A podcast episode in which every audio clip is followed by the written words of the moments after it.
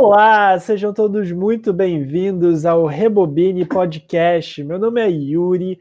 Hoje a gente vai celebrar um tema muito vasto, de qualidade gigantesca, que são as animações japonesas.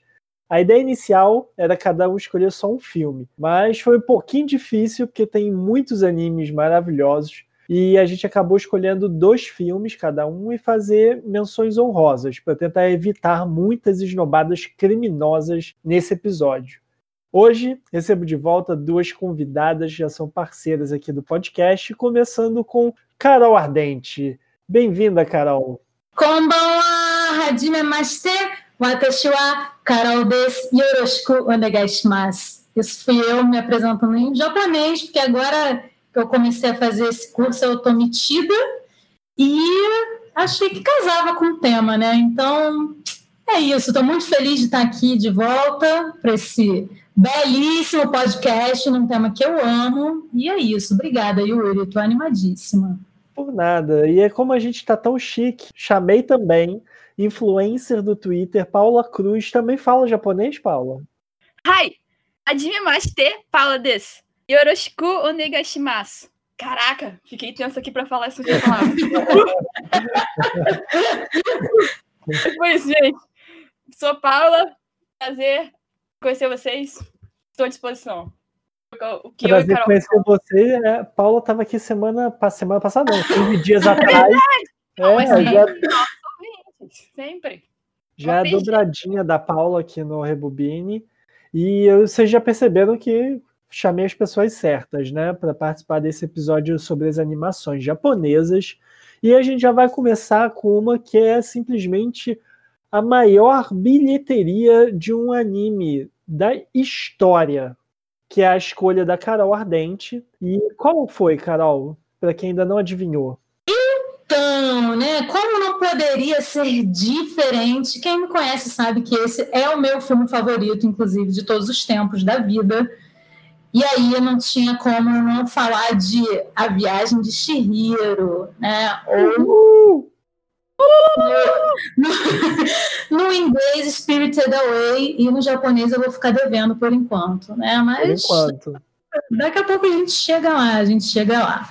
É, eu escolhi esse filme porque, além dele ser belíssimo, ele é um filme super sensível, ele tem seus momentos contemplativos, mas eu escolhi, na verdade, porque eu acho que ele tem um valor emocional muito grande para mim.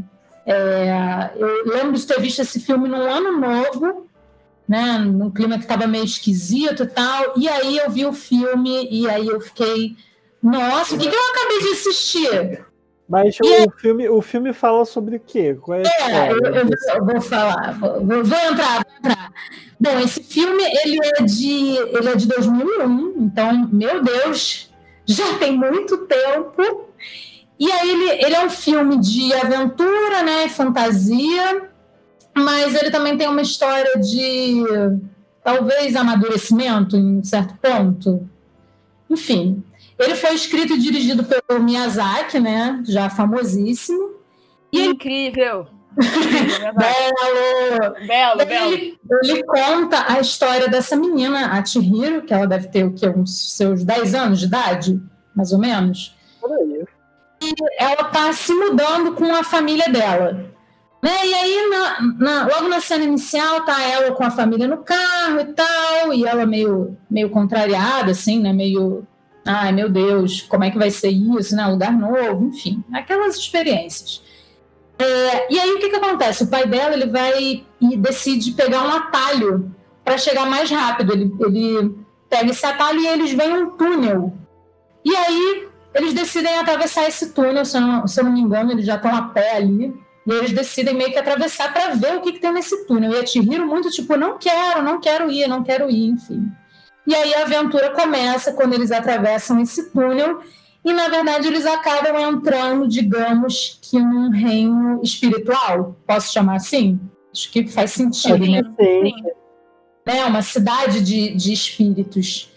É, e aí eu vou só né, dar esse, esse, panorama inicial, porque, enfim, não vamos entrar muito. Quem nunca viu, veja, por favor, essa belíssima Quem não viu, Viagem de Chihiro. É o único Cara, que tem que ver, eu acho, na vida, talvez. É o, é o mandatório, né? Enfim, é, em algum momento, em determinado momento, acontece que os pais dela decidem comer num restaurante que tem ali, e a Chihiro continua muito relutante, não quero, não quero, não quero. E aí, em um dado momento, os pais dela viram porcos, né? E ela fica desesperada, óbvio, porque o que está acontecendo aqui? O que, que eu vou fazer agora? E aí começa a aventura, né? Dela se dando conta que ela está em um outro universo, digamos assim. E aí ela vai contar com a ajuda do Raco, que é um outro personagem também, que eu não vou falar o que, que ele é para não dar spoiler do final. E ela tem relação. Viciados em chipar, Miade. Não, gente. Menina de 10 anos. É, infelizmente, chipei, infelizmente. Paula. Mas, assim, é, ela estabelece uma relação muito próxima com o Raco, né, de amizade, enfim, de afeto mesmo. É um, é um filme muito bonito e é muito puro, eu acho, em todos os sentidos. E tem a outra personagem que é a antagonista, que é a bruxa, né, a Yubaba. E meio que esse universo, ele, ele, ele é comandado pela Yubaba, digamos assim, né? Ela é uma autoridade ali dentro. É. Tem um detalhe importante, né, que a Shihiro, ela ela precisa lembrar do nome dela. E isso é uma das chaves pro, pro desfecho do filme. Então tem toda uma simbologia também da importância de você lembrar quem você é, saber quem você é, enfim. É, mas eu, o que eu gosto muito nesse filme é que eu acho que ele, cara, ele é super sensível, né? Assim, tem momentos que não tem nenhuma fala, né? São momentos extremamente contemplativos e ele é muito lindo visualmente. E eu acho que ele é capaz de provocar sentimentos que eu não sei exatamente nomear, não sei se é uma melancolia, né, com, sei lá, com uma saudade, mas é um filme que me deixa muito sentimental. Eu sempre choro nesse filme, em momentos diferentes, porque eu acho que ele, ele, ele tem essa habilidade mesmo de tocar você. Né? E ele fala dessa menina que, na verdade, é a heroína do filme. O que eu acho legal da gente ressaltar aqui também é que as obras do Miyazaki e do estúdio Ghibli, no geral, tem muito isso, né? A figura da heroína feminina, né? Da, da- né? Uhum. É, essa Uma, uma heroína que é muito diferente da heroína ocidental, né? Que é, normalmente não tem par romântico, por isso que eu fiquei Sim. chipando, infelizmente. Não- Óbvio, não aconteceu nada, né? Óbvio. E também tem. Sim, É, engraçado é que todas elas são meio ambiciosas, mas às vezes a ambição dela não é no sentido de ser a melhor, assim. Da é, Chihiro, não a é ambição- competitivo, né? É, exatamente. É uma ambição, às vezes, de encontrar quem, quem você é, ou uma ambição de você voltar a fazer coisas que você gosta, assim. É é uma Sim. definição diferente de ambição também nessas personagens. Eu, eu acho muito bonito, né? Que é até uma coisa que o Miyazaki fala em algumas outras obras, que a ideia é que existe essa heroína, que é a personagem central, né? E que ela não precisa, é, ela não precisa ser salva, ela não precisa de ninguém ali para né, chegar na jornada, no final da jornada dela. Mas ele traz essa figura da importância dos amigos, né? Então Uhum. a heroína ela nunca vai precisar ser salva necessariamente, né? Que é uma visão bastante machista até, mas ela sempre vai ter ali o apoio de alguém, ela vai ter alguém na caminhada, ela não vai precisar fazer é, tudo sozinha, e, e- isso me faz pensar também que é, é uma ideia de ser forte, que é diferente, né? Muitas vezes do que é cobrado de mulheres, né? Uhum. que você precisa ser super, você precisa dar conta de tudo e ser extremamente forte. E aqui ele traz a força de uma forma completamente diferente, tem sempre uma vulnerabilidade. Então, eu acho os filmes muito bonitos e Viagem de Chihiro, para mim, simboliza muito bem isso. Arrasou. E você, Paulo, sua primeira experiência com a Viagem Chihiro, você lembra qual foi? Eu lembro, mas uma coisa muito louca, porque lembro que eu tinha ouvido falar nesse filme e tal, só que eu não tinha visto, assim. Aí eu vi o Oscar. E eu vi o momento que o Miyazaki ganhou o Oscar. Eu falei, caraca, um anime ganhou o Oscar. tipo, Sim, E eu não tinha visto ainda. Aí eu tava vendo o Oscar pela Globo, e eu acho que aquele moço que sempre fazia o, o Oscar ao vivo, né? Não, era o Rubem Paiva? Era um cineasta. Rubem Evaldo Filho.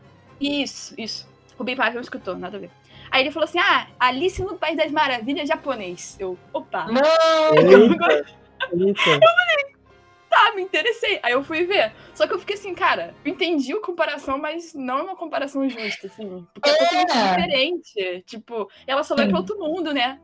E ninguém fala que, por exemplo, Stranger Things é Alice no País das Maravilhas. É Alice no País das Maravilhas. Não, é uma, uma mania de tentar ocidentalizar, né? Do tipo, ah, que essa versão aqui de uma obra ocidental? E tipo, não.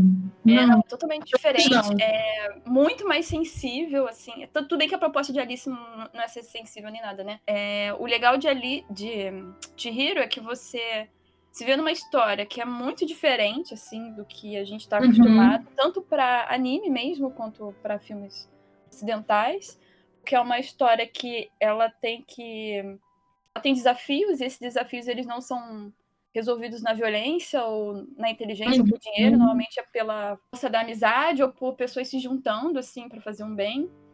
E anos depois eu descobri várias coisas do Chihiro que eu falei, caraca, por isso que esse filme é tão sensível, assim. Tipo, por exemplo, é, aquela parte. Tem uma parte no filme, isso é um pouco de spoiler, mas nem tanto, que eles limpam um rio, eles vão tirando coisas do rio. O Uhum. Miyazaki fez isso na cidade dele. Ele ajudou a limpar um rio. E era, tipo, ele Estou chorando, estou chorando. e, sim, é muito lindo. Nossa, eu fiquei assim, ó, porque era é exatamente a imagem do filme, porque não era uma empresa limpando, ele tava lá ajudando, tipo, sabe? Eram as Uhum. pessoas da cidade limpando o rio, tirando o lixo do fundo e tal. Eu fiquei, cara. Sim. E é isso Por que isso a, é uma imagem muito forte também. Aí fala, a Paula já até fez o gancho do, do Oscar, porque ele até hoje é o único filme de animação, né, fora dos Estados Unidos a vencer o Oscar de melhor animação. E isso Ah, é, justíssimo. é, apesar de da gente trazer aqui vários outros filmes que também poderiam ter vencido, né, a Viagem de Chihiro ainda se mantém como um único e é um dos mais longos a vencer a categoria, com 125 minutos, né, mais de duas horas. E Uhum. e é engraçado que, apesar de ser o mais longo, é um filme que em nenhum momento você se sente cansado ou você acha que, ah, poderia ter cortado isso aqui. O filme é perfeitinho, ele é todo redondo, exatamente. ele é todo muito bem feito. E é mais uma, um ponto pro Miyazaki que ele não tem não tinha roteiro, né? Ele é uma coisa que ele faz já reiteradamente nos filmes dele, Uhum. é começar a desenvolver personagem e essas coisas tudo no storyboard, antes de ter, não faz roteiro, aquela coisa estruturada. Ele começa a fazer e vai indo, aí vai ver aonde as coisas vão acontecendo organicamente. E tem até a frase dele que ele fala que não é ele que faz os filmes, né? O filme acaba fazendo ele mesmo no decorrer daquele processo. E é muito louco. É muito Perfeito! É muito louco Cara- como a coisa acontece e é essa obra-prima, sabe? Muito doido. Sim. um documentário que é lindo, que fala o processo, acho que durante um ano e meio de estúdio, assim. E aí, do Estúdio Ghibli. É o documentário Estúdio Ghibli, Reinos de Sonhos e Loucura. Traduzido, né? Mas é meio isso. Uhum. E aí é um documentário que mostra o processo do Miyazaki e do estúdio. Do tipo assim, ele fazendo storyboard de aquarela, desenhando e tal, e no final ele bota tudo, assim, o calhamaço, todo mundo fala, caraca, agora a gente vai começar mesmo o filme. Aí os produtores pensando em como vender e como falar com os americanos. Cara, ai, é muito incrível, é muito incrível. E também aparece, isso é algo também doido pra gente, né, mas é, se eu não me engano, se não todo, mas grande parte de Chihiro foi feito artesanalmente, né? Tipo, tem Sim. pintores de cenários, tem Sim. animadores de papel de celulose e tal. E aparece eles pintando e finalizando, e é tipo, perfeito, perfeito. Isso que, o que eu ia falar, né? O que dizer sobre os cenários de Viagem de Chihiro? Assim, os cenários de, dos filmes do, do Ghibli, no geral, são muito lindos, né? Mas Viagem de Chihiro, cara, é, assim, para mim é outro nível de beleza. Eu, eu fico... É isso, né? Eu acho que esse filme ele também é, é muito um deleite visual, né? Assim, claro, a história é maravilhosa, os personagens são super bem construídos, é super sensível, mas visualmente ele, cara, ele também toca o seu coração, sabe? Eu Com fico, certeza. Eu fico muito impactada. Eu tô falando aqui, eu já tô querendo ver de novo, rever. Sim, nossa, é muito lindo. Porque tem. É... Ai, é muito estranho falar isso às vezes, mas tem alguma coisa nos filmes do Miyazaki que eu acho que tem uma contemplação que é típica das artes gráficas e da pintura japonesas, assim. Uhum. É tipo a apreciação do silêncio, Uhum, é, uhum. Saber a hora do barulho e saber a hora de não ter o barulho, sabe? Eu acho que tem uma, coisa nessa quietude, que ela é tanto sonora quanto visual, que é muito permeada no Chihiro também. E eu acho que Sim. isso também faz ele muito bonito. Tipo, uma das cenas mais Sim. lindas, na minha opinião, é quando aparece o trem Ai, nos sim. da água. E isso Ai, também é um trem que o Miyazaki pegava. Tipo, essa estação existe. Eu não sei o nome da estação, mas era uma estação que existia que ele pegava na infância. Mano, eu choro nessa cena, eu choro, porque eu não sei, né? É- é- tem muito a ver também. O que eu sinto dos filmes dele tem, tem sempre um diálogo também sobre uma coisa de solitude, sabe? Mas de um Uhum. que hum, não é necessariamente algo ruim, né? Não é um, um pensar de solidão que é necessariamente ruim, mas é a coisa da solitude, da introspecção, né? Da subjetividade. E eu, eu, cara, isso Reflexão. Meu Deus, eu, eu fico muito emocionada. Estou aqui emocionada, emocionada. Não, esse filme. Eu tenho uma curiosidade sobre esse filme que eu amo. Mas que também é meio treta. É, Ah, meu Deus. Mas é uma treta boa, essa treta eu acho legal. Quando, a quando o filme de Chihiro foi para os Estados Unidos, justamente por ser longo, a Disney queria cortar, porque quem distribuiu lá Ah, foi a. Disney. Pô, não tem como cortar esse filme, né? Tipo, que ideia, né? É, é tipo pegar um desenho e é, página dupla e usar só uma parte, né? Tipo, não faz isso, é muito Uhum. Só que eles ficaram insistindo, insistindo, insistindo com o pessoal do estúdio Ghibli, até que é, o produtor, a pedido do Miyazaki, mandou uma espada samurai escrito No Cuts. E aí, a Deus. desistiu de cortar. Caraca, eu devia, algum momento da minha vida, imitar esse gesto. Porque eu acho que a sabedoria e a simbologia japonesas juntos. Quero É, imitar, quero imitar.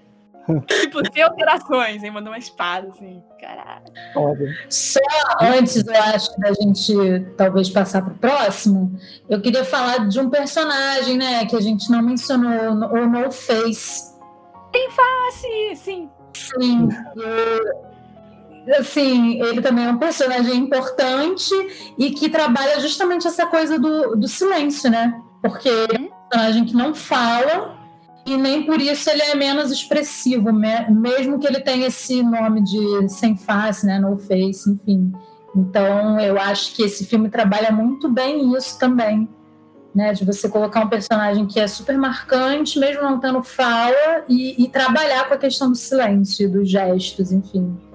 Maravilhoso. Esse personagem é, sem, fa- é, sem cara, né? Sem rosto, pra mim é o mais complexo, assim. Eu até hoje. Toda vez que eu Uhum. assisto, eu fico assim.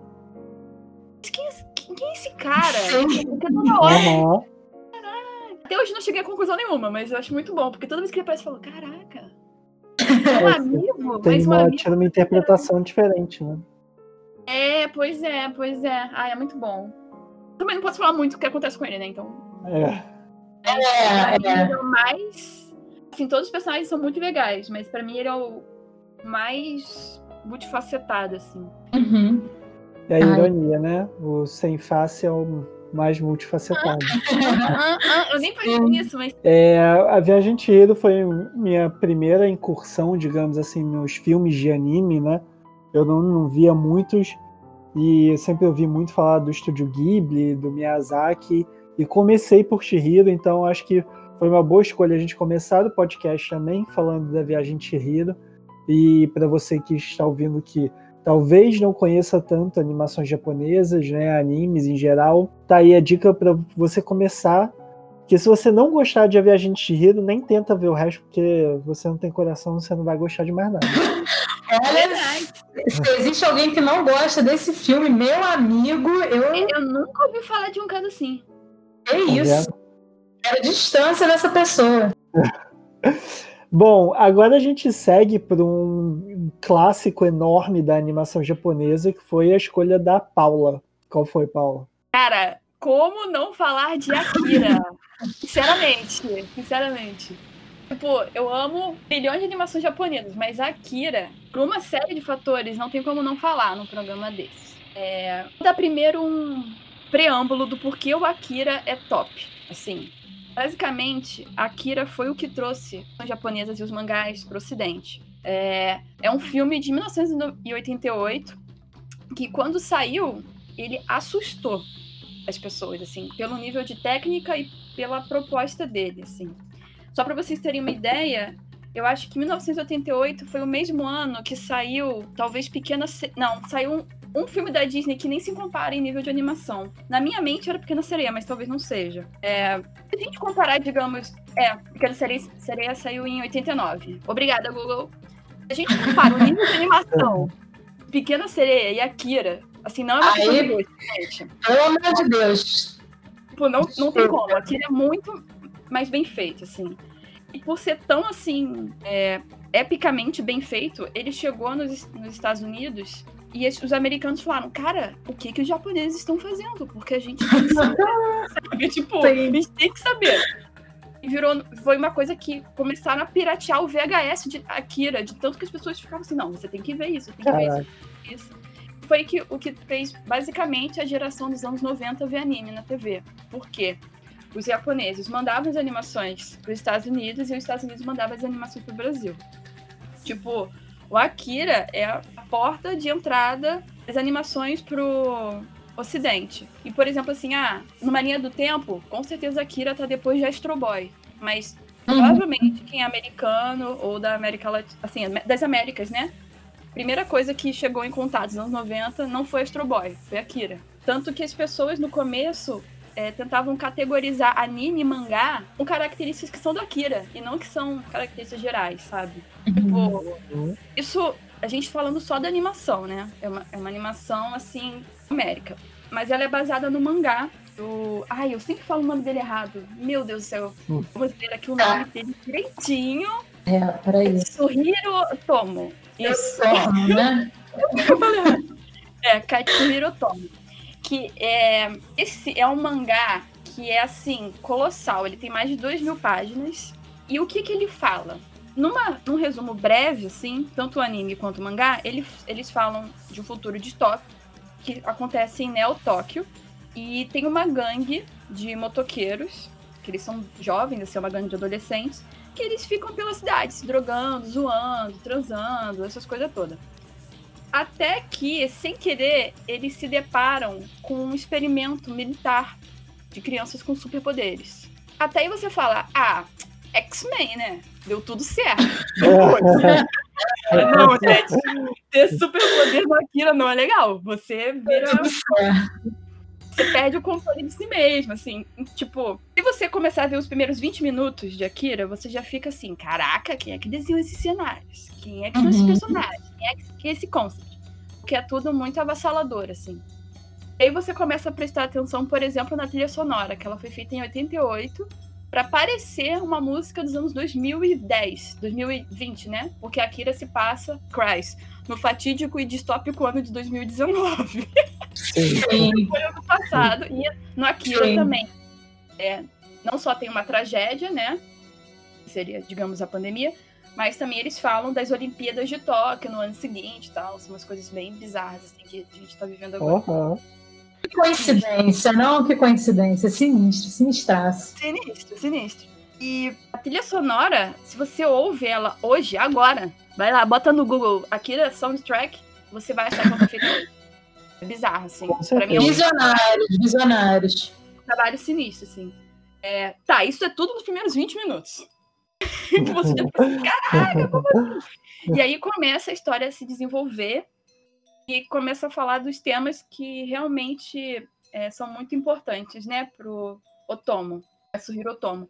Um, é com certeza falar das consequências da guerra, de uma explosão nuclear, isso é bem é, simbólico e direto até em Akira. Por exemplo, a cena mais famosa de Akira, explosão, né, que tem, aquela explosão preto e branco, assim, uhum. até do mangá não sei se vocês sabem, mas essa explosão ela foi feita com caneta nanquim, finíssima. Ele fez rachuras, né? Linha por linha. Ele não usou pincel para pintar. E aí, quando perguntaram para ele, cara, por que, que você não usou pincel para pintar essa bola enorme? Porque você fez linha por linha. Ele falou: essa explosão matou milhares de pessoas. Eu tenho que prestar respeito a essas almas. Eu fiquei tipo. Caralho. Meu Deus. Sério. É outro nível, né? Arrepiada, arrepiada, arrepiada. Porque fala muito sobre o processo, sobre a história e sobre o envolvimento dessa, é, desse autor, né? Ele Uhum. não viveu exatamente a guerra, né? Ele não viveu as bombas, mas ele é justamente uma geração perdida.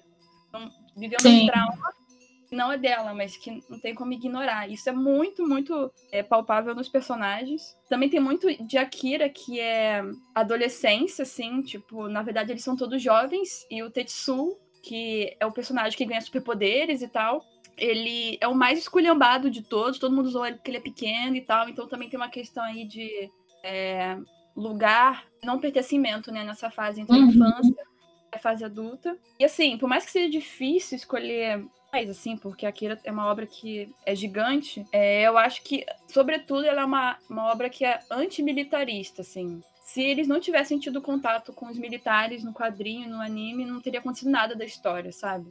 Como é, bem, são seis volumes, né, de, de mangá, e é um filme, acho que tem duas horas também, tem duas horas. Um filme Sim. complexo e denso, mas que, assim, realmente ele mudou, assim, questão de animação, de cultura pop, tipo, várias cenas de Akira que são reutilizadas pelos americanos. Eu, eu falo americano porque é outra grande, é, outra grande parcela da animação do mundo, né? Por exemplo, Uhum. Stranger Things tem várias coisas de Akira nas transformações, nas nojeiras, assim.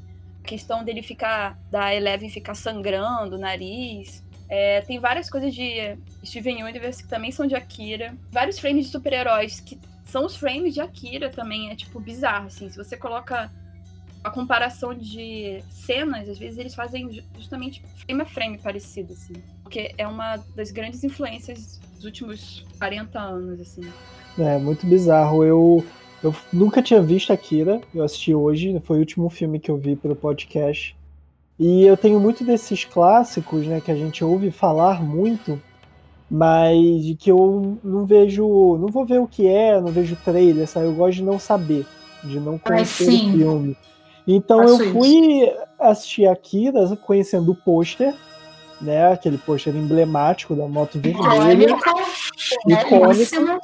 Então eu fui ver o filme achando que era um filme sobre motoqueiros em uma toca futurista. Quando... Gangues de motoqueiros, né? Um pouco de E boa. aí, um filme também que quase entrou aqui na nossa lista, que é bem complexo e louco, que quase entrou e que ele tá nas nossas dimensões honrosas, que é Páprica. Eu comentando Aham. com a Majua, que é a parceira nossa aqui também do podcast, ela fa- falou pra mim, caso você achou Páprica confuso, né, denso, espera pra ver Akira. Eu falei, cara, um filme de motoqueiro vai ser tão pesado assim? Só que aí é muito o que a Paula disse, os primeiros 20 minutos, tu vai numa pegada ali que depois aquilo muda, né? Ele parte para um outro, outro objetivo, talvez um outro contexto, uma outra mensagem proposta. E Uhum. a loucura começa a escalar, mas eu não achei confuso para mim. O Páprica me pegou um pouco mais nesse sentido, mas eu achei o- que é um filme muito interessante, que realmente as imagens são muito, muito surpreendentes para um filme de 88, um anime de 88. Feito Uhum. artesanalmente também. Pô, é- isso faz toda a diferença, sabe? Porque você vê ele em Sim. 2020 e você admira como um filme feito ano passado, sabe? Ele Sim, não, sim. ele não, não fica datado, nem nada. Ele Atemporal, né? Com- completamente. Eu assisti com o Renato, ele falou: olha, a violência policial é igualzinha de hoje em dia. Cara, é, Sim. Sim. sabe? Eles acertaram e conseguiram acertar em cheio, até a coincidência das Olimpíadas e tal. Eles têm muitas Nossa. alegorias com o que se passa hoje em dia, o que deixa até mais assustador e Sim. é bizarro. E você, Ardente? O que, você acha? Então, eu, eu vi esse filme, eu não lembro quando, mas eu vi na Netflix, então não tem tanto tempo assim. É, ele ainda tá na Netflix, então É, quiser ainda- ver. Isso que eu ia falar, nem sei se ele ainda tá, né? Mas, enfim. É, eu, assim, eu já sabia mais ou menos do que se tratava, mas eu não sabia detalhes da história. né? Justamente por isso, eu não queria, é, sei lá, buscar informações antes de ver. Eu queria realmente ter essa, esse impacto, né? Que todo mundo fala que, nossa, aquilo é muito foda, muito foda, então eu queria ter esse impacto. E aí, quando eu vi, eu achei ele, ele super denso, como vocês já falaram. É, e eu acho que ele, ele é denso em várias camadas, né? Em várias questões, até nas relações interpessoais dos, dos personagens, né? A coisa da, da relação do, do Kaneda, que é o principal, né? E do Tetsuo, né? Porque é uma relação de, de amizade ali, né? Mas tem uma coisa de, sei lá, não sei nem se é inveja a palavra, né? Uma admiração. É, é, cara, é, é. e Kaneda é o Naruto e Sasuke, que sempre se repete. Sim. Tanto que eles ficam gritando é. o nome também, porque que nem pô, igualzinho. É o antagonista, né? Do Silva João, né? O protagonista e o antagonista, né? rival amigável, rival amigável. É, é tipo isso. Mas o que eu gosto muito também é da estética punk, e enfim, que tem um filme inteiro, né? Eu não sei se a gente pode falar cyberpunk, não sei. Mas não pode, eu falaria. Pra mim é cyberpunk. É, assim, é, então... O universo do computador e dos chats. Obviamente é cyberpunk. Sim. E aí, e eu gosto muito. É, uma, é um tipo de história que, que me interessa. Então, eu acho que é um filme realmente que merece todas as honras, é muito bom e eu acho que todo mundo tem que ver. Em relação ao que o Yuri falou sobre Páprica, é, realmente eu acho que, que, que, são pegadas diferentes, né? Páprica é muito mais. Eu acho que, é, que ele fala de uma abstração, né? É, eu acho que eles não se relacionam nesse sentido. Na verdade, eu não, não vejo comparação entre eles, né? São filmes com as suas complexidades, mas eu acho que Páprica é outra, é outra pegada, assim, é, é muito uma coisa abstração mental, enfim. Eu, tipo assim, Akira, eu acho que é muito conteúdo para duas horas de filme. Tanto que, Sim. pô, dois, duas mil páginas para virar duas horas, caraca. É, é um desafio, né? Minuto. Mas ele é um filme que você vai sendo levado por ele, e aí o final não te, é um final surpreendente, mas ele não te pega de surpresa, assim, tipo, tudo que acontece com o Tetsu, você desde o começo já fica assim, cara, vai dar, vai dar merda. Vai dar merda, vai dar merda. Esse garoto não tá bem não. E aí você vai tendo, tipo, tipo, ai, ai, aquilo é muito bom, né? Porque o Tetsu, ele vai sendo consumido pelos poderes que ele tem. Ele vai sendo, uhum. ele vai perdendo controle mas ele também vai sendo consumido pelos sentimentos horríveis que esses poderes dão. Na verdade, uhum. já existiam, mas ele não tinha. E era to é, toda essa é, questão dele ser... né? É, exatamente, exatamente. Porque ele era o mais zoado da turma, ele virou o mais legal, digamos assim. Então, uhum, uhum. uma questão de megalomania aí nele que, cara, ai, era o Tetsu. Ele também, pra mim, por exemplo, é cria alguns vilões. Pra mim, o Tetsu ele é muito parecido com o Vegeta. Tipo, até o desenho mesmo. Do, esse uhum. texto ser pequeno. Então tem várias Verdade. coisas. Até no desenho que se repete, né?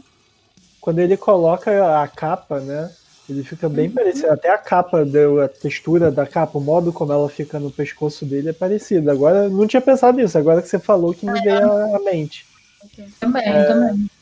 Acho que é só também mais um reflexo, né, da influência do Akira é, nas obras ao longo dos anos. Sim. Ai, quero muito ler o mangá, agora quero comprar. Vou ter que... falar. Quem gostou do anime, maneiro. Mas assim, se você fala assim, caraca, amei, eu, eu falo assim, gente, lê o mangá, porque todos os desenhos, se você fica assim, abismado no anime, no mangá, é tipo, vezes 30 milhões, sabe? Porque. exemplo, quando, quando, ele fez o compilado, porque assim, o Akira saiu numa, é, numa revista, né? uma revistinha, que lá eles, na verdade, vão compilando. E aí depois, quando ele saiu realmente, tipo, sozinho, como uma graphic novel, o mangaka refez cenas. Isso, assim, para mim é de passar mal. Porque ele olhava os quadros e falava, ah, não, vou refazer. Tipo, ele redesenhou a parada pra ficar melhor. E realmente ficou, mas, tipo, já era muito bom. Então, meu Deus. Tipo, tem uma questão em Akira que é a primazia e a virtuose levados aos extremos, assim. Eu acho que Uhum. todos os o nome do mangá. Sim, sim. Não é clássico à toa, né? será que deve. Eu ia, falar, eu ia perguntar quanto tempo será que leva para fazer uma, um desenho desse? Cara, eu, eu, eu que sou desenhista, eu não consigo mensurar. Porque, assim, os desenhos de personagem, tá. Tóquio destruída, caída aos pedaços, assim, ó. Isso eu não consigo, assim, conceber como ele. Paulo já passando mal, pensando, se lembrando do que é desenhar multidões. Ai, sim, o filme que eu fiz. Ai, ai. Deu tudo certo, mas caraca. trabalho, trabalho. Bom, agora a gente vai de um clássico mais antigo para um o que já pode ser considerado um novo clássico, né? Porque Não, Desculpa, é que eu, eu tô gritando aqui já. é, a minha primeira escolha é Your Name, do Makoto Shinkai. Aclamadíssimo! É isso, é isso. Ele foi lançado em 2016 e ele foi o primeiro anime que não foi feito pelo estúdio Ghibli, né, ou pelo Hayao Miyazaki, a chegar à marca de 10 bilhões de ienes na bilheteria japonesa, que dá, na conversão daqui da informação que eu peguei, dava 98 milhões de dólares, se tornando um filme de maior bilheteria, um anime de maior bilheteria da história do Japão. E não é à toa, né, minha gente? Não é à toa. Se a gente elogiou aqui também os cenários de Akira, os de Your Name são tão lindos quanto uma pegada completamente diferente, mas lindíssimos. Muito bem. Tô passando mal, tô passando mal. É o filme lançado em 2016 e imediatamente ele virou uma febre, assim, todo mundo querendo ver. É, foi distribuído pelo mundo todo, foi pirateado no mundo todo, porque foi realmente muita, muita febre. E aí a Netflix compra os direitos de distribuição de Your Name, entra no catálogo deles e aí ferrou, né? Que aí chegou em todo mundo e todo mundo pôde se apaixonar por Your Name. Eu vi na época nas locadoras da internet e fiquei encantado. Quando chegou na Netflix eu vi de novo, porque é tudo bom, cara. Os personagens são legais, a história, apesar de ser. É, né, tem essa coisa de tempo, espaço e tal. Ela é super original, os, os personagens são muito bonitos. Conta a história de. Né, acabei me empolgando e não falando do, do, do resumo do filme. Normal, É. normal. Conta a história de dois adolescentes que vivem no Japão, mas um vive em Tóquio e, e a outra menina vive em Tomori, que é uma cidade ficcional, mas ela é baseada numa cidade Hida, acho que assim se pronuncia, uma cidade japonesa que existe realmente. É, mas aí Mitsuha tá lá na cidadezinha dela, é, meio que sonhando em ir pra Tóquio e tal. E tem o Takikan, que vive em Tóquio. E eles começam a se conectarem, né? Muda o corpo, começam a, a listar coisas um pro, pros outros. Eu não quero falar muito, né? Pra não, pra não É. quem ainda não viu. Porque tem uns plot twists, tem, tem, uma, Tem, tem uma virada importante. importantíssima. Mas o- são dois personagens muito bem construídos, muito carismáticos, muito simpáticos. Que aí você bota isso num desenho muito bem feito, muito lindo, com uma trilha sonora incrível e impecável. E aí você tem um dos melhores animes da história. Bota ali, entra no panteão ali junto com os filmes do Estúdio Ghibli, junto com outros filmes que a gente ainda vai comentar aqui. E Ai, sim. Your Name pra mim é muito, muito perfeito. A Ardente Ai. já viu que ela se emocionou aqui, já tá empolgada, mas eu quero ver a Paula antes, só pra deixar a Ardente ainda mais ansiosa. Por que fazes isto comigo? Por que fazes isto? Cara, eu amo Your Name. Tipo, eu comecei a ver, eu tava esperando totalmente nada, assim, porque eu não sabia nada, eu só apertei play. E eu, eu já tinha visto do Makoto Shinkai 28 segundos, centímetros por minuto. Centímetros, é, é, é, centímetros por. Ah, sei lá, é alguma coisa assim. O filme dele que tem nome de centímetro, mas era tipo 30 minutos de eu vi com sono. Então, tipo, eu lembro que era muito Sim. bonito e era sobre um casal. Aí É quando eu 5 vi centímetros por segundo. isso, exatamente. Aí quando eu vi, quando começou Your Name, eu falei, ih, já tem as paisagens bonitas do cara, né? A assinatura dele. Então, beleza. Aí deu uns, tipo assim, meia hora de filme, eu falei, caraca, se eu fosse você três, né? Tipo, versão Japão. Aí, Calma. Calma. aí eu fiquei assim, tá bom, tá bom. Aí aconteceu, tipo, eu, eu falando pra mim mesma, né? Ah, pô, vai ser esse filme do casalzinho, né? Aí, cara, tem um Swift no filme que eu falei, gente, esse filme fala sobre folclore japonês, tradição, tempo, almas passadas, tipo, até um conceito em algumas culturas que é a pessoa que tem a responsabilidade de cuidar do tempo. E esse filme, mim, Uhum. também tem essa personagem, assim. Na verdade, ela vai se repetindo, né? Aí, quando acabou, eu falei, caraca, fui totalmente enganada pela primeira metade do filme. Pô, totalmente. Terminei chorando, falando, ai, Ai, sim. termina com o título. Caraca. Não, isso pra mim, eu fiquei. Esse cara realmente conseguiu. Esse, esse é o filme dele. Tipo, todo Ai. é legal, mas esse filme é perfeito, assim. Fechado, fechado. Sigo passando mal, sigo passando mal, porque. Pode falar, pode falar, porque. Caraca, esse, este filme, sério, assim. Primeiro, fui eu que falei pro Yuri ver esse filme, queria dizer isso. Queria eu surtando com o Yuri no WhatsApp. Yuri! Tudo bem que eu né, vivo surtando com o Yuri por outros motivos, né? Mas assim, o meu surto, eu falei, Yuri, você tem que ver, enchi o saco. Eu falei, Yuri, pelo amor de Deus, vai ver esse filme, você não vai se arrepender, ele é belíssimo, eu chorei, tipo, aí foi isso, aí Yuri viu, ficou só um surto junto comigo, e tudo Name. Até, né, eu lembro que a gente ficou falando da trilha sonora, a Yuri, estou ouvindo Your Name no Spotify. Aí ele me mandava. A, a gente ficou, cara, a gente viveu esse filme, sabe? Assim, Conseguiram ver no cinema? Consegui. Foi. Ah, não, não, eu, eu vi no- na Netflix já. Eu vi porque eu, eu tava, sei lá, navegando na internet, aí eu vi que ele tava sendo aclamadíssimo. Falei, pô, Netflix, vou ver. Aí foi isso mesmo. E eu acho que foi a sensação parecida com a da Paula, né? No início do filme eu, eu já tava gostando, né? Mas eu achava que ia seguir por uma linha previsível. E ele não é, cara. Ele não é um filme clichê, né? De, de casal, de tempo, enfim. Eu não consigo ver, eu, eu já vi essa discussão até no Twitter recentemente, a galera dando um shade nesse filme. Ah, Não, não. Twitter Loucos. Dá Vocês fazer. não dá, sabe assim, vocês estão loucos, sabe? Falar que esse filme não é nada demais. É, é isso, né? Porque você tá assistindo, você espera uma coisa, e aí ele dá uma reviravolta que você fica realmente batendo palmas. Tipo, nossa, muito bom. Não pensaria nisso.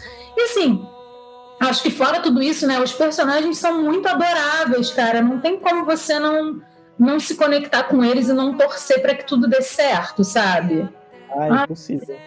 É lindo, cara, é lindo. Aquela cena que, que a Mitsuha e o, e o Taki estão tipo na, na Golden Hour. Como é que é? Na, é que eu não sei como é que foi. Hora dourada, hora dourada.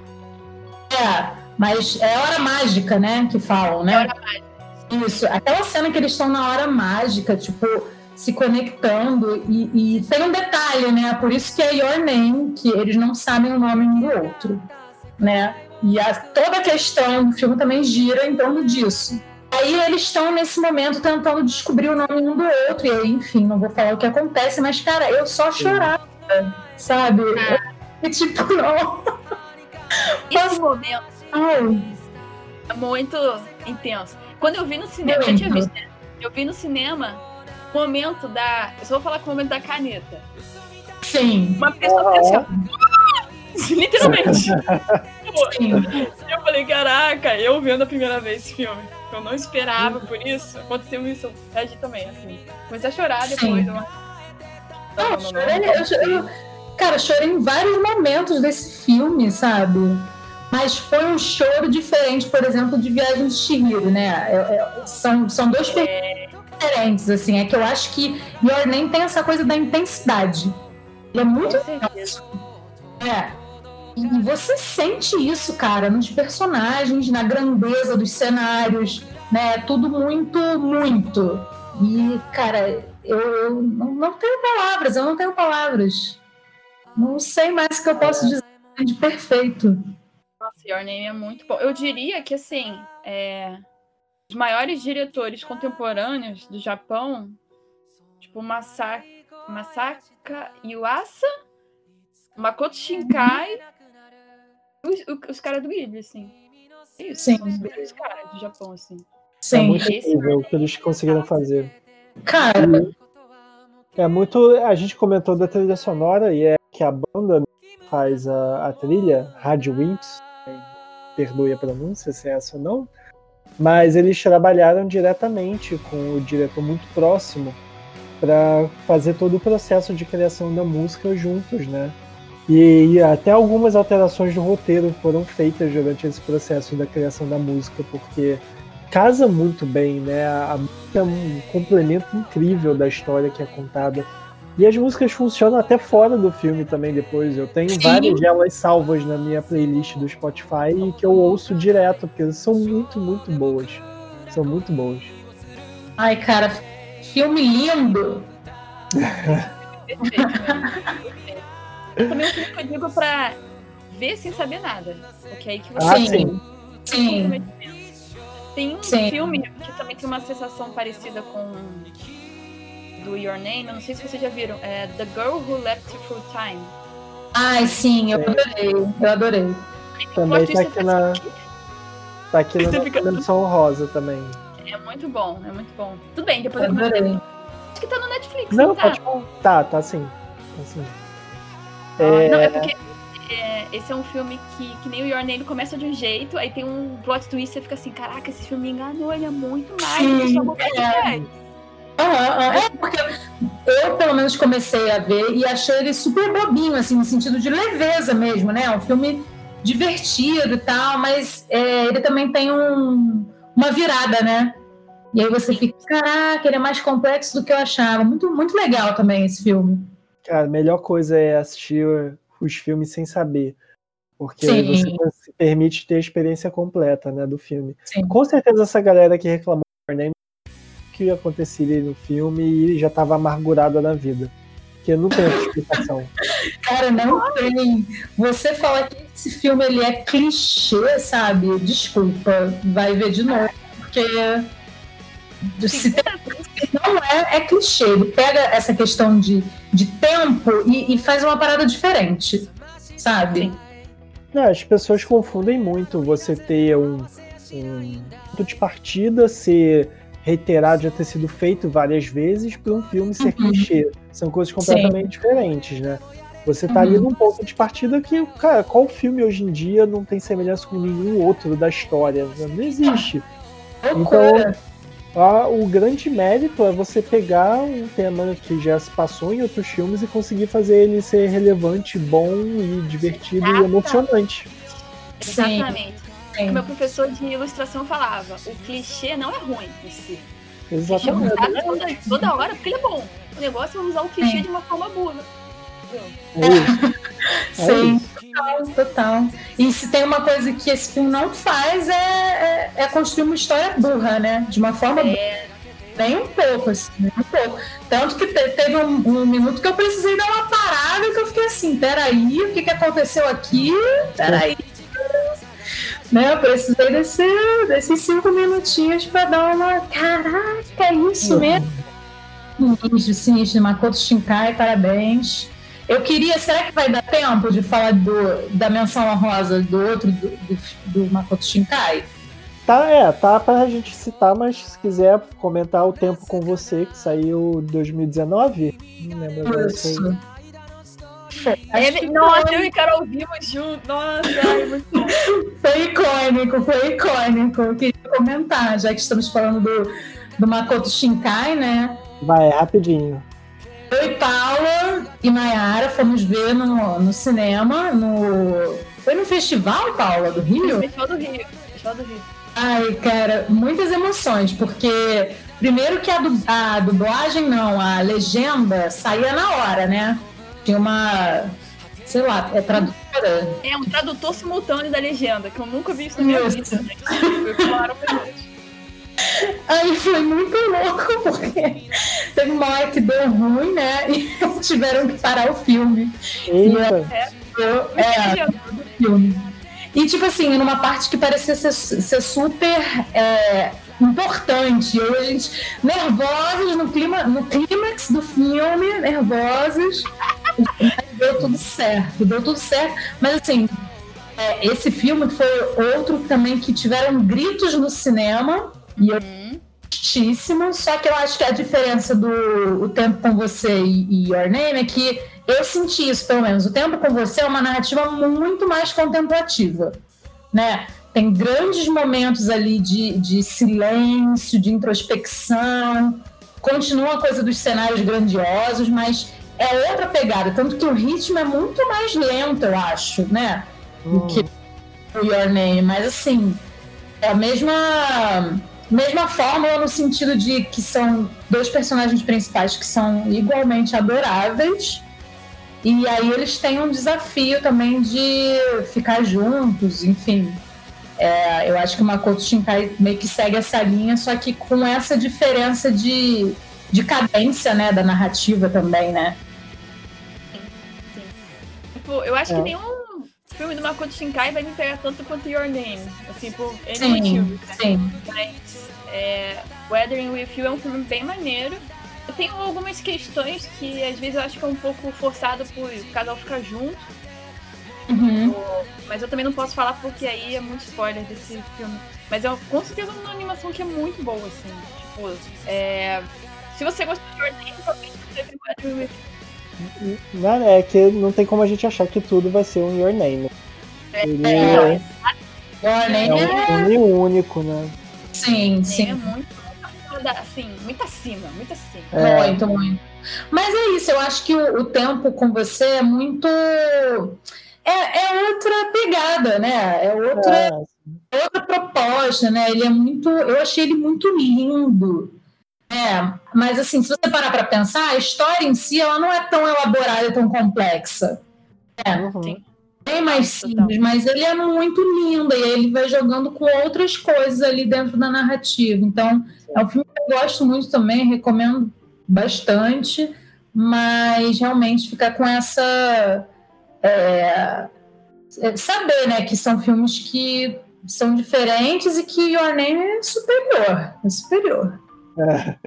Bom, antes da gente, seguir, da gente seguir em frente, é bom deixar aqui registrado que duas animações japonesas que também são muito boas e muito relevantes.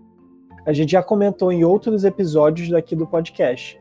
No episódio 21, é, o anterior, a gente falou de Perfect Blue, que também Paula trouxe, não podia ser diferente. Sim, Satoshi.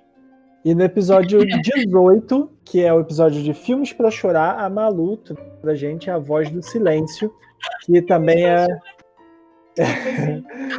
que também é um filme muito bom. Ouça lá, episódios 18 e 21 do nosso Rebobele Podcast. E agora a gente segue em frente com a outra pedida da Paula, que é um filme mais difícil de pronunciar, então vou deixar para ela mesmo. Qual foi, Paula? Ai, sim. O nome do filme é Tekon Kinkret. Só que durante muito tempo eu chamei ele de filme treco, porque eu não sabia falar também. Ele tem, tipo, quatro caras e ele tem esse nome difícil porque ele quer dizer concreto encouraçado. Hum. Sim, é como se tivesse, na verdade, concreto reforçado, né? Que é como se fosse a pronúncia errada de duas crianças, falando isso em japonês, até com Crimpit. Hum. E é. ele, já começa com esse nome porque os protagonistas são duas crianças que vivem uhum. numa cidade. Primeiro uma sinopse básica e depois eu falo por que, que eu escolhi ele. É, tá até bem. com o Cricket fala a história de duas crianças de 10 e 11 anos, chamada Preto e Branco. E essas duas crianças são órfãos. Elas vivem numa cidade chamada Cidade do Tesouro, ou Cidade Tesouro, né? A Treasure Town. E é uma cidade que toda hora é permeada por gangues, violência e a infância delas. Na verdade, eles falam que eles são os donos dessa cidade, eles têm que proteger essa cidade também. Tipo, tudo tá indo bem, tudo tá indo certo, até que volta um super gangster para a cidade. E ele fala: "Não, agora eu vou construir um parque temático aqui nessa cidade". E aí essas crianças falam: "Não, não vai não. Você não vai mudar a cidade que a gente tem pra gente". E aí começa toda uma parada dessas crianças lidando com esses criminosos, assim. É... O Cricket, que nem o Akira, também é baseado no mangá de mesmo nome, é do Taiyo Matsumoto, que ele é com certeza um dos melhores mangakás vivos, assim, ele é muito, muito fera, muito fera mesmo. E o mangá também é animal, assim, tipo, em questão de desenho, você já lê o quadrinho e fala assim, caraca, essa pessoa é muito monstro, assim, no nível de desenho, no nível de movimento. E é impossível você ler esse mangá e não pensar ele animado, né? Porque o, o desenho já tem muito disso. E o engraçado de Tekken Cricket é que o diretor da animação não é japonês, ele é um americano. Tanto que eu perguntei pro Yuri, Yuri, tá liberado? É. Liberado pra... Toda a equipe é japonesa, mas o diretor é americano. É... Não é uma coincidência, porque o Taiyo Matsumoto, que é o mangaka de Tekken Cricket, ele estudou na França durante um tempo, assim, aí quando ele voltou, ele voltou com um traço que não se parecia com nada do mercado japonês, assim. Uhum. Ele justamente uniu o traço europeu com o traço dos mangás, né? Ele virar meio que um é, outsider, assim, dentro do mercado uhum. de mangás japoneses, né? Dado porque a obra dele também permeia esse lugar de pessoas que não pertencem a lugar nenhum que é o lugar desses órfãos. O Taio Matsumoto também foi um órfão, né? Então também tem essa relação da cidade de um jeito muito especial, assim, que ao mesmo tempo que ele não tem um lugar, ele tem uma família, assim, a cidade é a família dele, né? Isso também acontece com esses dois personagens. É... Por que assistir Tekken Cricket? Primeiro, animal. Ele é, assim, tudo que esse diretor americano tinha que fazer para provar para os japoneses que ele ia que ele podia fazer um anime, ele fez nesse filme. Porque. Sim, verdade. Tipo, não fica atrás de uma animação dirigida por um japonês, assim. Tudo bem que esse, esse diretor ele é mais japonês do que americano. Ele já vive lá deve ter uns 25 anos. Nem lembro quanto tempo ele já tá lá, ele é fluente, essas coisas todas. Mas ele é, que teve a iniciativa de fazer o filme de Tekken Cricket. E, cara, é um filme que, assim, mistura 3D e 2D muito bem. Ele tem cenários alucinantes. E ele mistura algumas coisas de parkour nessas crianças, tipo, como se elas estivessem uhum. é, andando pela cidade, mas como se elas fossem meio super-heróis, assim, que é algo que tem no mangá, uhum. que seria muito difícil de colocar num, num anime sem ser ridículo, né? Tipo, eles não estão voando. Sim. Na verdade, percorrendo de um jeito meio mirabolante, assim. O traço de Tai Matsumoto também é muito lindo, assim, de personagens, e ele tem uma, um grande cuidado, assim, com todos os detalhes. Por exemplo, é, o personagem chama Preto, né? Black. E ele tem uma blusa escrito Black e Kuro atrás, sabe? Que é o nome dele. Às uhum. vezes ele aparece de medidas, às vezes tem referência de desenho americano atrás e tal. É um cenário muito complexo, são personagens muito bem desenvolvidos. E tem uma relação que quando eu assisti eu falei, cara, parece Cidade de Deus. Uhum. E procurei, foi baseado em Cidade de Deus, realmente. Que ele pegou Cidade de Deus de referência para construir Olha. a cidade dos Eu falei, caraca, realmente, porque é a mesma história de crianças, né, numa cidade que não hospita elas e tal. E o diretor mesmo, o Michael, ele falou que Cidade de Deus era uma grande referência porque ele nem precisa explicar exatamente o que acontece nessa cidade ou que cidade é essa, apesar de a gente saber que é o Rio de Janeiro, né? Porque tudo que acontece, todo o afeto e os desafetos e a violência que tem nessa cidade já está totalmente explícita pela conjuntura que se apresenta os cenários, assim que é Sim. é muito parecido também no Tekken Cricket. Eu diria assim, não viu nenhum dos animes que a gente viu até agora, a gente falou até agora? Tá, primeiro vê o tiro. É. Depois o quê? Não deixa de ver o Tekken Cricket, que para mim é a junção de várias coisas incríveis juntas. Do, é tudo que tem certo, tem de bom no mangá, no quadrinho europeu, no Cidade de Deus, e numa narrativa que fala sobre amigos também, né? Tipo, que Amigos e solidão, assim. Para mim é, Sim. é tipo perfeito, perfeito, perfeito. Eu fui assistir esse filme pelo podcast, pela recomendação da Paula, e foi a mesma coisa do Akira. Eu fui sem saber nada, E eu comecei o filme achando também que era uma muito basicamente de violência das crianças ali, mas o filme também ele é, se aprofunda muito, né? Ali para metade final do filme ele se torna mais complexo do que eu talvez estivesse esperando antes da metade, né? Mas a parte final, o terço final dele, principalmente, ele faz toda uma reflexão, uma digressão da, daquela, principalmente do Black, mas também White, né? E é uma relação muito profunda, você vê o quão profunda ela realmente é e quão importante é para os dois, né? Aquela relação, aquela é, reafirmação da existência um do outro, talvez, né? Uhum. Que eles estão ali sobrevivendo juntos. Sim. E é sobrevivendo real, porque né, eles moram num Pusquinha lá, que é muito bem feito também. Mas realmente não é uma animação assim. Não tô acostumado com animações japonesas, vou assistir Tekken Kinkrit, porque, né, ai, olha que lindo esse desenho. Não é. Sabe, você é a primeira É, vista, ele é meio esquisito. É, exato, ele é meio ou de fora, assim, não é aquela beleza instantânea. Uhum. E ele é uma coisa mais esquisita, ele também é bastante violento, ele tem muitas cenas de luta, de violência. E mas me surpreendeu muito, principalmente essa parte final, que eu não esperava que ele fosse se, se aprofundar tanto nessa relação, nesse sentimento dos dois, né, de um pelo outro, esse cuidado muito bonito que eles têm um pelo outro. E é um filme que realmente me surpreendeu. Eu gostei bastante. Não esperava que ele fosse ir por- pelo lado que ele foi, mas gostei que tenha ido. Uhum. Sim. Uhum. Eu diria até que o final ele é meio fantasia urbana, assim. Tipo. Uhum. No mangá é linda, cara, sério. Esse é um dos mangás mais lindos que eu já li, assim. É bizarro. bizarro. E você, Ardente? Cara, eu assisti hoje, eu tô enlouquecida. Eu tô completamente enlouquecida esse filme. Ele com certeza entrou nos meus favoritos de animação, assim, com certeza absoluta. É, Eu gostei de várias coisas, né? Primeiro, assim, eu acho que essa estranheza também do visual, né? Eu fiquei numa mistura de meu Deus, é estranho, meu Deus, é maravilhoso, sabe? Porque eu, eu nunca tinha visto um- um- uma animação assim, né? Com essa estética, eu achei muito, muito particular, muito proprietária.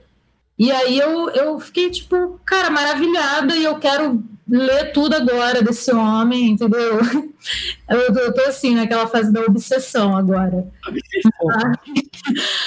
Mas eu achei muito lindo. E aí esse foi o meu primeiro impacto com o visual, né? Um lindo diferente, né? Não é, é- ele é realmente, sei lá, único para mim. E aí depois eu, eu fui gostando também porque hum, ele, ele, ele é uma história violenta, né? Tem cenas bem gráficas até para uma animação, né? De, de violência, enfim. É, mas ao mesmo tempo não, não é nada que seja sem, sem sentido, né? Não é nada mal colocado.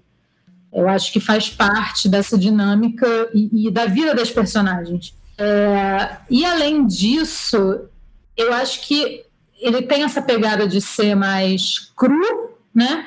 Só que ele também ele é muito sensível quando você está falando da relação desses dois meninos. Bastante. Eu acho que ele, ele passa isso muito bem. Eu tô ainda, como eu né, vi hoje, eu tô ainda, sabe, processando. Tá digerindo ainda. É, eu tô meio que digerindo, assim. Mas bizarras. é, é isso, é porque não é uma história leve, né? Ao mesmo tempo que o, o, o branco, né, o Shiro, ele tem umas cenas lindíssimas que são super lúdicas, né, da imaginação dele, enfim. É, é uma história pesada, né? Uma história que Muito. eu fiquei, tipo, sei lá, fiquei triste em vários momentos também, sabe? É, então tem esse, esse peso, né? embora a gente esteja falando de, de crianças, mas tem essa coisa muito forte deles serem é, órfãos e deles estarem se virando, enfim. É, eu gostei muito também, eu acho que é um é uma obra que tem muita atenção nos detalhes, né? E, por exemplo, é, isso era até uma coisa que a Paula estava falando é, da camisa, né? Que, que tá escrita black, né? O couro. É, tem uma, uma hora depois, acho que depois da metade do filme, né? Que o, o, Black ele, ele fica usando, eu não lembro se é tipo uma capa ou se é uma camisa mais comprida, né? Com um símbolo de yin yang atrás. Uhum.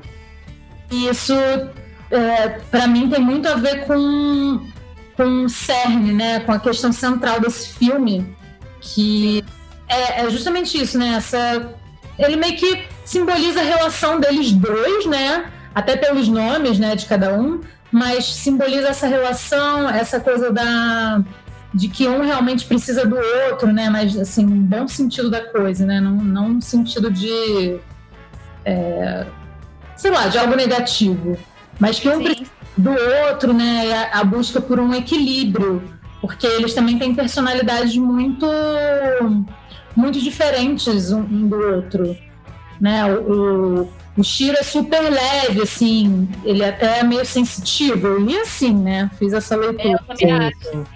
Ele ser sensitivo, né? E ele é super leve, lúdico e tal. E o Kuro, ele ele já é mais sério, ele entende um pouco mais, acho que o peso das coisas, né? Ele é mais violento também, enfim. Então tem esse tem essas diferenças entre os dois personagens e aí eu achei muito incrível esse detalhe de ter colocado o símbolo do Yin Yang na, na capa do Kuro, por exemplo. E é bem quando começa é, das questões principais em relação a esses dois personagens, né?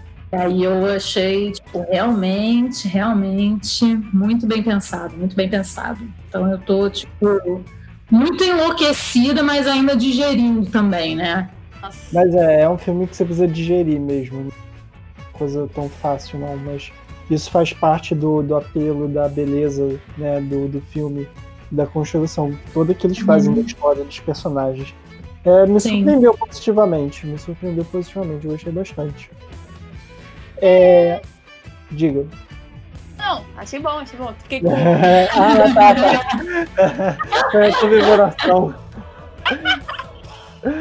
É, pra gente fechar as nossas escolhas e depois encerrar com as dimensões honrosas, é, eu separei um filme do Satoshi Kon, que assim, antes de eu explicar, eu fui apresentado ao Satoshi Kon pelo Perfect Blue no episódio anterior, que a Paula. Usou! não conhecia dele. E daí eu fui assistir os outros filmes. Infelizmente, ele é um diretor que faleceu em 2010, só 46 Sim. anos, muito, muito jovem. E ele só dirigiu quatro longas, foi Perfect Blue, Atriz Milenar, Padrinhos de Tóquio e Páprica. Então eu assisti Páprica, como eu já comentei aqui no nosso episódio, e o outro que eu assisti foi Padrinhos de Tóquio, que foi a minha escolha, porque muito foi... bom né? É uma, foi uma recomendação a princípio da, da Maju também, que ela falou que eu tinha que ver esse filme antes de eu fazer minha decisão. E ela estava certa. Que eu tava.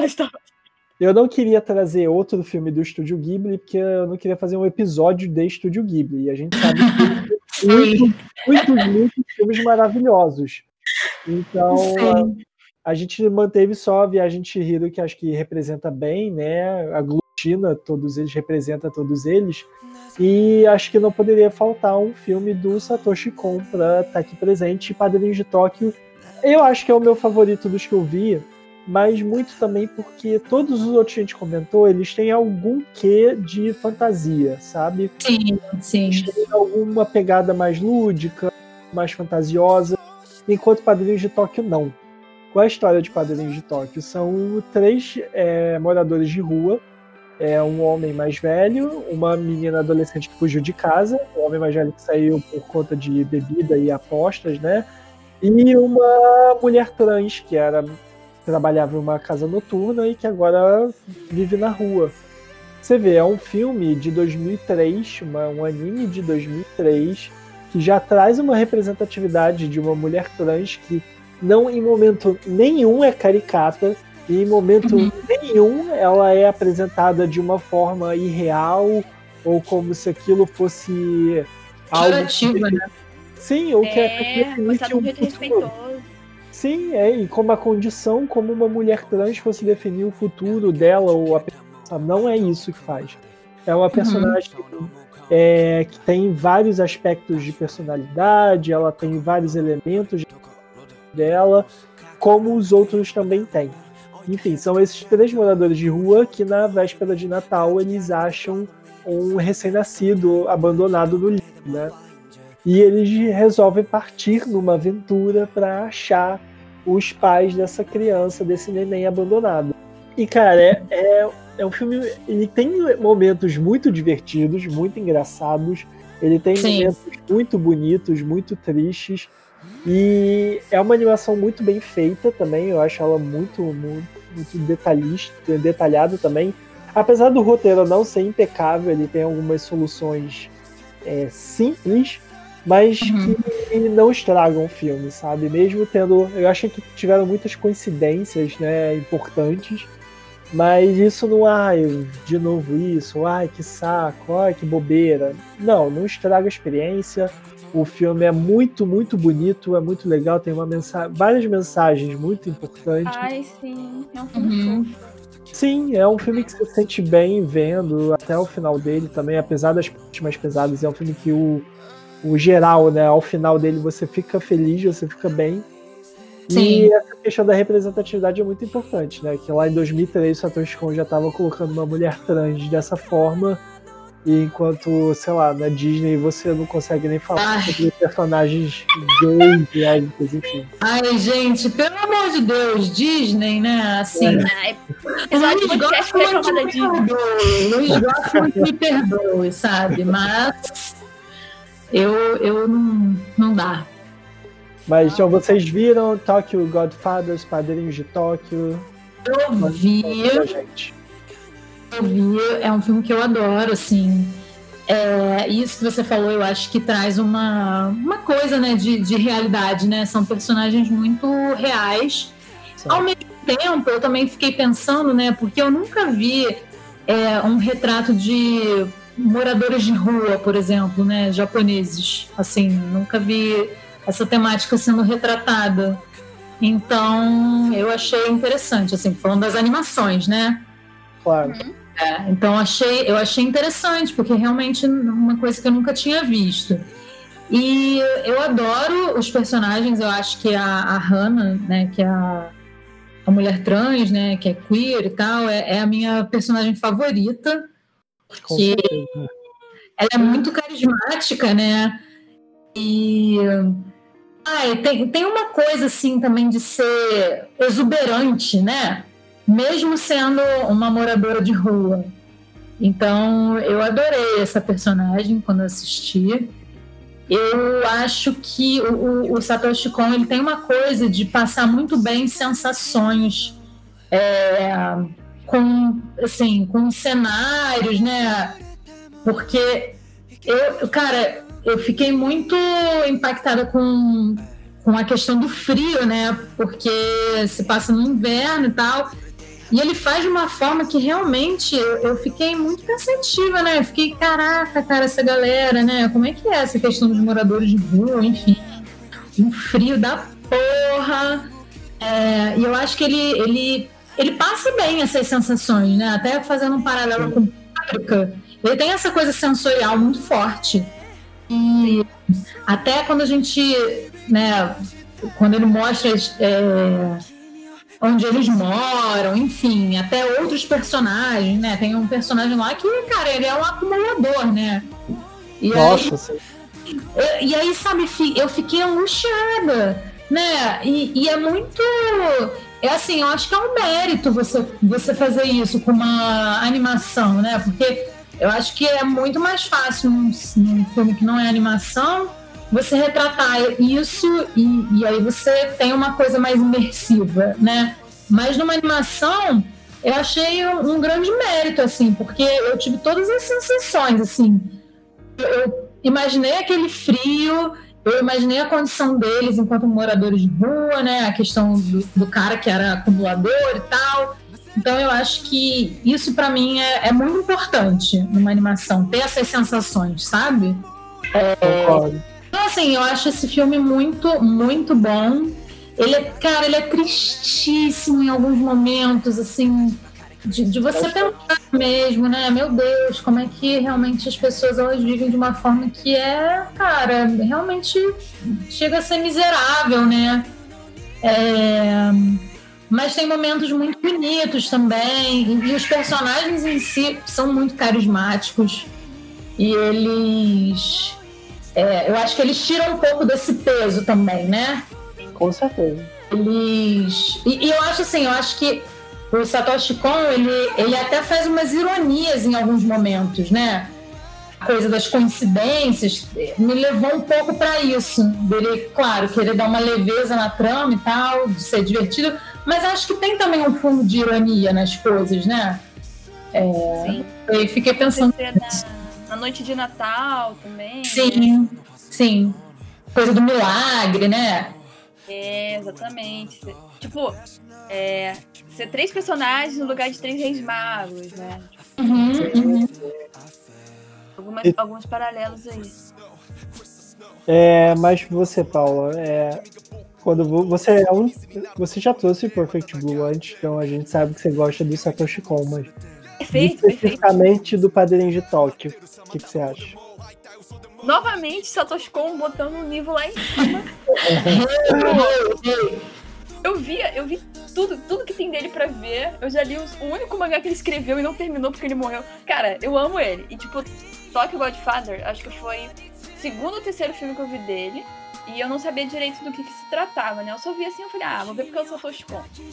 não preciso de mais motivos, aí eu vi. É, é, e desde o primeiro momento eu, já falei, eu fiquei assim, caraca. Primeiro que já me chocou acontecer numa noite de Natal com pessoas que não vão ter Natal, né, que são os moradores de rua.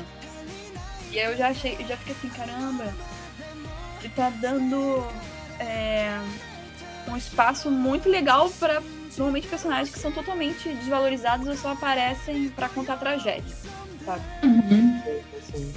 E quando eu percebi que o filme era meio dramédia, digamos assim, né? Porque ele tem uma parte de drama e tem outras partes de comédia.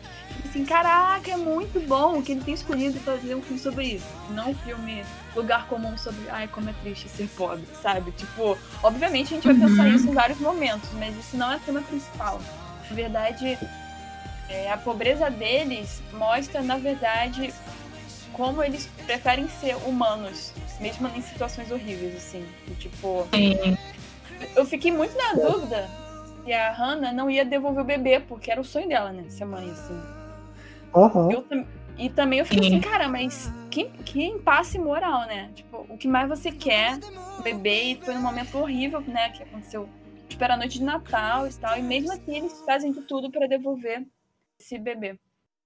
É. O. Tipo, Fala, pode falar. Eu ia falar que essa personagem da Hannah também é minha favorita porque para mim ela é a pessoa mais fofa dos três, assim. E, obviamente eles têm um papel aí de cuidadores, né? Mas para mim a Hannah é que, tipo, move a trama, assim. É o que fez me interessar muito pelo filme, assim. Ela, ela meio que é o coração da trama, né? É, é, pois é, pois é. E eu acho que também, apesar de todos os personagens serem carismáticos, é, ela é a personagem que você mais quer ouvir falar, ou você quer saber a opinião, você quer ver em cena, assim, uhum. fica muito mexido por ela. E eu, é, pessoalmente, acho uma decisão narrativa mais legal focar nessa, nesses aspectos da característica dela do que falar assim, ai não, mas então você é trans, mas então é isso ou aquilo, sabe? Eu acho que às vezes é um pouco planificar os personagens, porque algumas coisas não precisam ser ditas pra gente entender também, né? Uhum, uhum. Com certeza. Tá. É, são muito boas decisões do senhor Satoshi. Quero aqui já dizer que eu me rendi, entendeu? É, entendi. Tem o Millennium porque... Express também, é sinistro, sinistro. É o único que falta para eu ver da, da filmografia dele como diretor. Mas já deu para entender por que vocês gostavam tanto dele, porque o cara realmente manda bem. E uma pena, né, que tenha morrido tão cedo. É, cara. Sim. Eu acho que uma coisa que eu também gosto muito dos filmes dele é que ele tem uma visão muito progressista, assim, tipo, muita, muita uhum. coisa, assim, não só de técnica, uhum. mas, cara, é, Primeiro que pra fazer um filme sobre mendigo de um jeito maneiro, assim, sem. Humanizado, né? É, um jeito humanizado mesmo, assim, não focar nas tragédias, focar neles é, como personagens de uma trama, sabe? Mesmo. Eu já acho muito pra frente, assim. E aí a gente vai nas especificidades dos três personagens. Sim, sim. O único personagem alcoólatra que eu vejo as pessoas aplaudindo é o Homem de Ferro. Isso porque ele não é alcoólatra nos filmes. Tipo, cara, é, é uma questão, né? Ele consegue também botar esse personagem alcoólatra que você fica, caraca, ele também é uma. É tipo uma pessoa, né? Ele não é só esse vício dele e tal. Sim. Sim. E também tem uma coisa que eu acho que eu achei bom, e um, ele faz uma crítica, né? também ao fato de como que essas pessoas elas estão à margem, né? E como que elas não têm nenhum amparo. Isso a gente vê em alguns momentos, né? A questão do, do médico, né? Que aí tudo bem, um dos personagens vai lá e paga, mas aí, ah, você pode você pode ter o seu, é, seu dinheiro de volta pelo plano, uma coisa assim, né? E tipo, cara, uhum. Nós somos moradores rua, né? E eles não têm nenhum apoio além disso, né? Aí outras situações também das pessoas incomodadas com a presença deles. Então, é, eu acho que rola também essa crítica, né? Sim, com certeza. Esse filme é, é E é mais um outro país aí pra gente ficar feliz pelo SUS, Ah, é mais lugar que a gente tem que pagar para. Defendo o SUS, defendo, defendo o correio não privatizado também. É, por favor.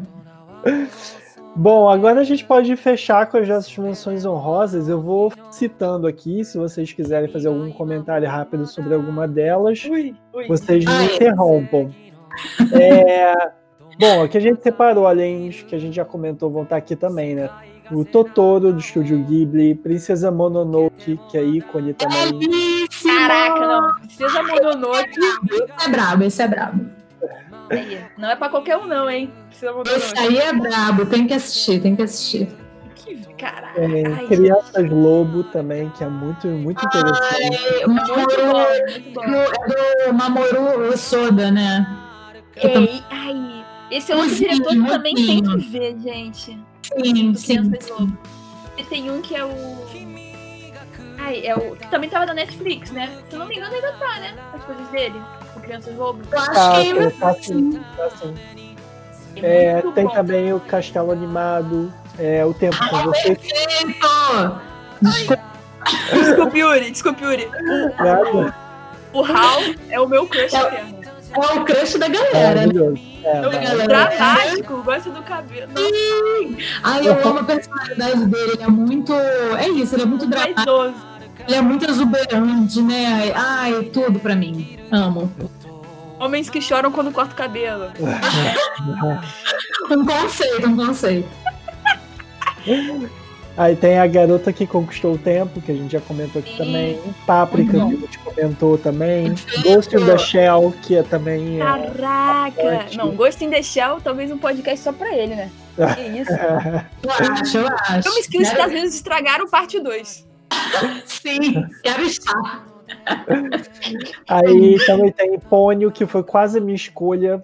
Pra, Ai, pra, eu, eu quero falar. Eu, eu quero falar de Pônio, só rapidinho. É porque eu amo muito, eu acho que ele é um dos meus favoritos também no Estúdio Ghibli. Ele, ele, cara, sei lá, tá nos meus top 3 Estúdio Ghibli.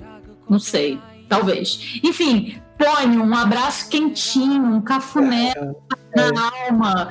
É lindo, é fofo, é colorido, é, é perfeito, perfeito.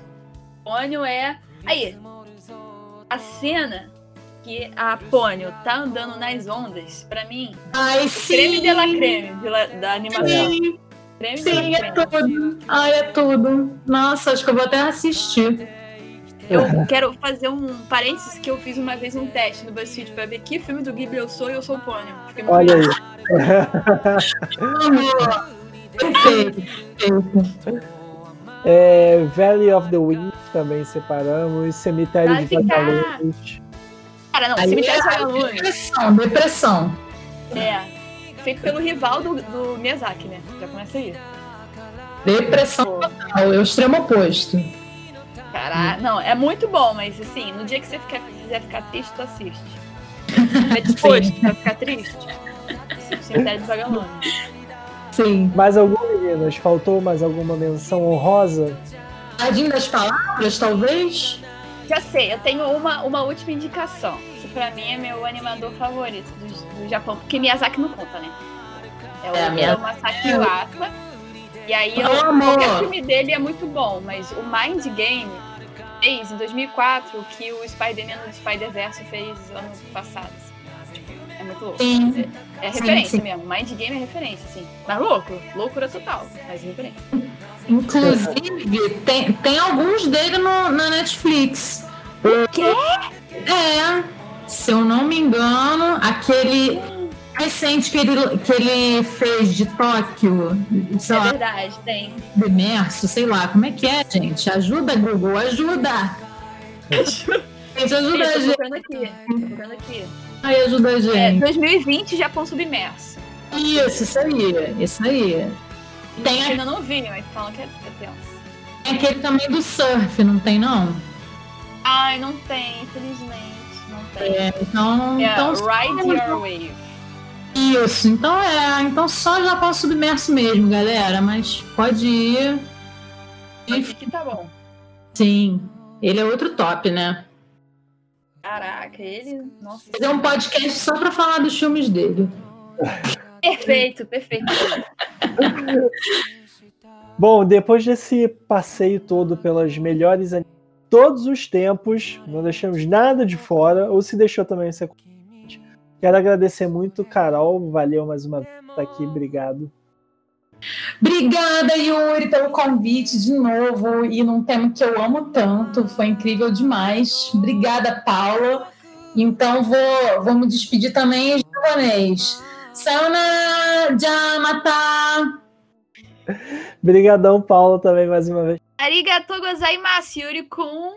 Eu sempre tô aqui pra falar de qualquer coisa. Eu amo, eu amo. Ficar comentando, ainda mais de coisas que eu amo. Arrasaram. É Eu amei também. Muito obrigado a você que viu a gente aqui. Não esquece de seguir a gente lá no Instagram, arroba Rebobcast, cheio de coisinhas bacanas. E logo, logo a gente tá de volta. Beijos. Tchau, tchau, pessoal. Beijos! Tchau! Jamata!